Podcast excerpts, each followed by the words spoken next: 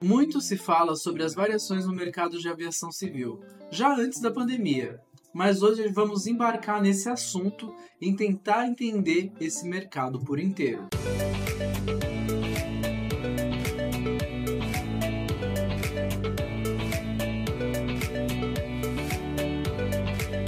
Vamos entender o volume de passageiros, volume de assentos disponibilizados, representatividade das empresas aéreas nesse setor e até mesmo a taxa média de ocupação das aeronaves. Isso antes da pandemia, durante e como estamos atualmente.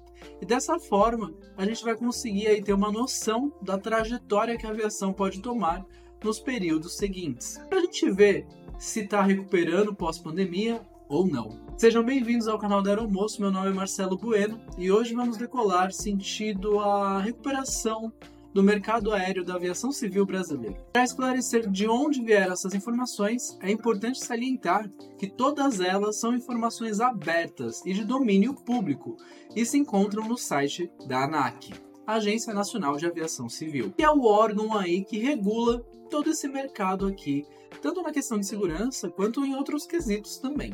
Durante o período da pandemia, ficou claro a redução de demanda por voos tanto nacionais quanto internacionais. Isso devido à diminuição na vontade por viajar, as pessoas no geral, e por um motivo óbvio, a pandemia. Isso também aconteceu por questões aí de restrições do setor aéreo, tanto locais quanto internacionais, que teve aí primeiro o impacto no mercado de aviação civil internacional e depois aqui no nosso mercado nacional. Dessa forma, a gente tem essa tabela aqui que eu vou colocar para vocês. E a gente sempre vai usar setembro como mês de referência em todas essas análises, visto que é o mais recente disponibilizado em todas essas plataformas de pesquisa. Bom, a informação é assim. Em setembro de 2019, cerca de 10 milhões de passageiros realizaram voos, podendo haver nesse dado passageiros que realizaram mais de um voo no mês. E as companhias aéreas, havendo uma taxa de ocupação em torno de 84%, valores esses que contam com relativa estabilidade no período. Já em setembro de 2020, com um forte impacto aí das restrições causadas pelo vírus que a gente teve nessa pandemia, o número de passageiros reduziu em 70% para apenas 3 milhões, assim como o de assentos também, que caiu cerca de 66%, demonstrando que as empresas deixaram maior parte dos seus aviões em solo, que é um custo muito grande.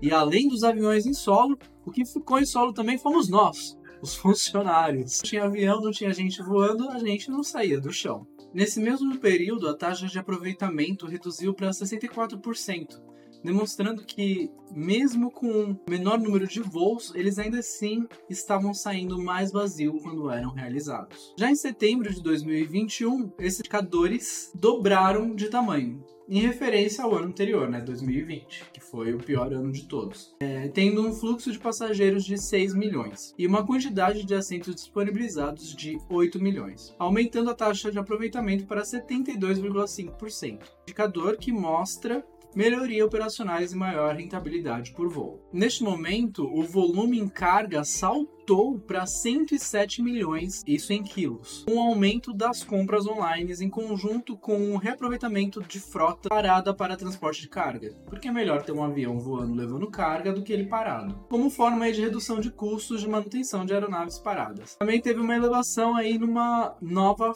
fonte de rendas, né, de receitas, o que foi uma ótima ideia, uma ótima jogada aí para poder tentar ajudar nessa recuperação. Aí a gente vai para setembro de 2023 deste ano, e sem os efeitos das restrições de circulação de pessoas, temos cerca de 9 milhões de passageiros e 12 milhões de assentos, valor que se alinha aí com o período pré-pandemia, lá de 2019, evidenciando uma recuperação para padrões anteriores, mas agora somente em 2023 e com taxa de aproveitamento de 85,2%, o que já é bem bom. Assim, na média, vemos um mercado que está se estabilizando, chegando aos padrões normais. Isso somente agora no segundo semestre de 2023. Como vemos no gráfico abaixo, que utiliza aí a métrica que se chama essa sigla RPK. Métrica essa que multiplica a quantidade de passageiros pagantes com quilômetros que ele voou, dando de forma clara uma noção de quantos quilômetros as pessoas estão voando no total, e não beneficiando quem faz um voo longo com um avião grande ou vários voos curtos com aviões pequenos. Pois a conta é quilômetros voados, sabe? Por passageiros. E aí você tem aí um mercado, você consegue ter uma métrica para ver o mercado assim com mais precisão. Dessa forma, podemos ver a queda brusca em 2020 e a recuperação, olhando a linha azul. Já extraída aí a sazonalidade, né? Porque tem períodos que a gente voa mais, alta temporada, sabe como é? E traz aí uma média móvel, a linha azul mostra pra gente uma coisa mais estável. Tendo aí uma curva muito menos íngreme, né? Porque não tem esses picos, evidenciando a dificuldade que está tendo essas retomadas de 2019, pré-pandemia, para agora. Ainda utilizando o RPK, pois é ele que é usado para dar uma noção clara do volume de voos de cada empresa, vemos que a partir de abril de 2021, todos os meses contaram com crescimento bastante forte frente ao mês anterior, isso do ano anterior. Claro que em 2023 com uma taxa menor de crescimento, mas ainda assim sendo em setembro de 2023 15,8% acima de setembro de 2022 o que é muito positivo. Esse dado também se mostra nas empresas. Ainda em setembro, vemos que a TAM se posiciona como líder, contou com 25% da variação positiva, a Gol com 15% e a Azul com 11,8%, demonstrando uma trajetória positiva para todo o mercado. Que bom! Era isso que eu queria trazer para vocês, que são boas notícias. Isso não somente para algumas empresas, para todas elas. E para não falarmos somente sobre empresas, eu também trouxe aqui um dado do maior aeroporto do Brasil, o de Guarulhos, o aeroporto internacional aqui de São Paulo, também de setembro. Nessa tabela abaixo, a gente pode ver que em setembro de 2019, o aeroporto somava aí 24,3 mil aeronaves no mês, 3 milhões e meio, mais ou menos, de passageiros.